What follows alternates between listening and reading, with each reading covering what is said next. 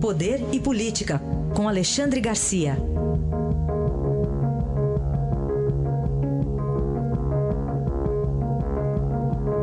Alexandre, bom dia.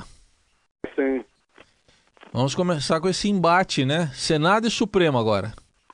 Pois é, olha, eu estou há, há, mais de 40 anos aqui em Brasília e nunca vi um embate assim como esse que se anuncia.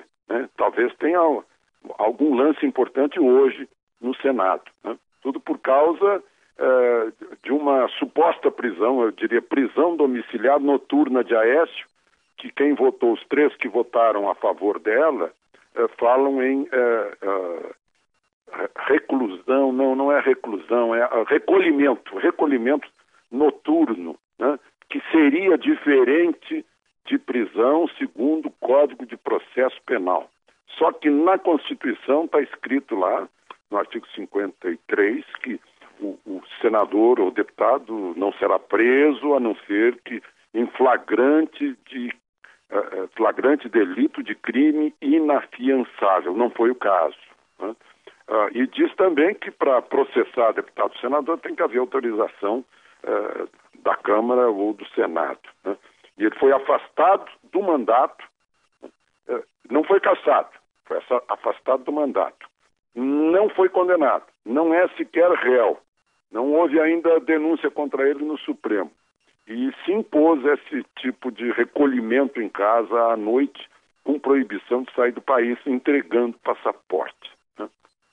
Então, uh, sem entrar no mérito da questão aí, que seria uma propina de 2 milhões da JBS, o Senado reagiu. Né? Uh, sem entrar no, no, no âmago da questão, porque pela primeira vez eu vejo aqui, às vezes, a revolta de alguns senadores contra decisões do Supremo. Dessa vez é a maioria dos 81 senadores. Né? A maioria uh, se insurgindo, dizendo que essa primeira turma do Supremo, uh, composta pelos ministros, pelos ministros Luiz Fux, Luiz Roberto Barroso, Rosa Weber, que votaram pelo recolhimento noturno, né? uh, mais Marco Aurélio e Alexandre Moraes, que não votaram por isso, votaram por continuar uh, Aécio Neves no exercício das funções e sem restrições de liberdade. Enfim, se levantaram contra isso e hoje já vai haver uma reunião de lideranças uh, com o presidente do Senado para decidirem o que fazer reagindo ao Supremo. Bom, Alexandre, uh, tivemos aquela carta do ex-ministro Palocci e a gente não viu, né, comemoração do PSDB. E ontem também não teve comemoração do PT em relação ao afastamento de Aécio, não é não? É verdade, ao contrário, né? A maior parte do PT, talvez o PT todo, né, a favor de manter Aécio senador sem afastamento e sem que ele tivesse sido privado de frequentar restaurantes noturnos aqui em Brasília. Uh, o PT está defendendo a Aécio por quê? Porque o PT também está envolvido, está sendo investigado. Aliás, dos 81 senadores, 13 estão sendo investigados. E aí todo mundo já repetiu essa frase, mas tem que dizer de novo: eu posso ser você amanhã. Né? É mais ou menos isso que pesa na cabeça dos senadores em geral. Né? 16% do Senado estão sendo investigados. Então, essa é a razão pela qual é, é inacreditável para muitas pessoas que o PT esteja defendendo o senador Aécio Neves, que foi o grande adversário do partido na última eleição presidencial. Muito bem. Ah, é o Tamo Junto, a nova versão do Tamo Junto, como eles gostam de falar.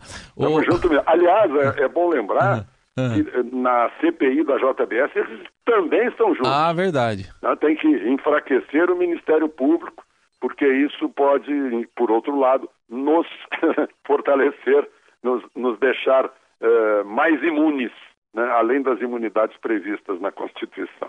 É verdade. Para a gente fechar, Alexandre, todo esse episódio aí do senador Aécio expõe divergências internas no Supremo, né? No Supremo também, né? Talvez por causa daquilo que o editorial do Estadão chama de voluntarismo e ativismo, né? Que, segundo o Estadão, chegou ao Supremo, ao estado da arte, né?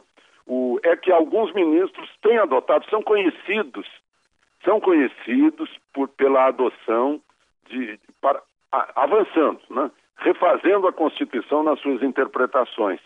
isso tem separado de outros ministros que reagem, como Gilmar Mendes, com, com, com exagerada eloquência, digamos assim. Né? Por exemplo, os ministros Luiz Fux, Luiz Roberto Barroso, ministro Faquim, são ministros novos, inclusive, lá no Supremo, tem essa, esse viés.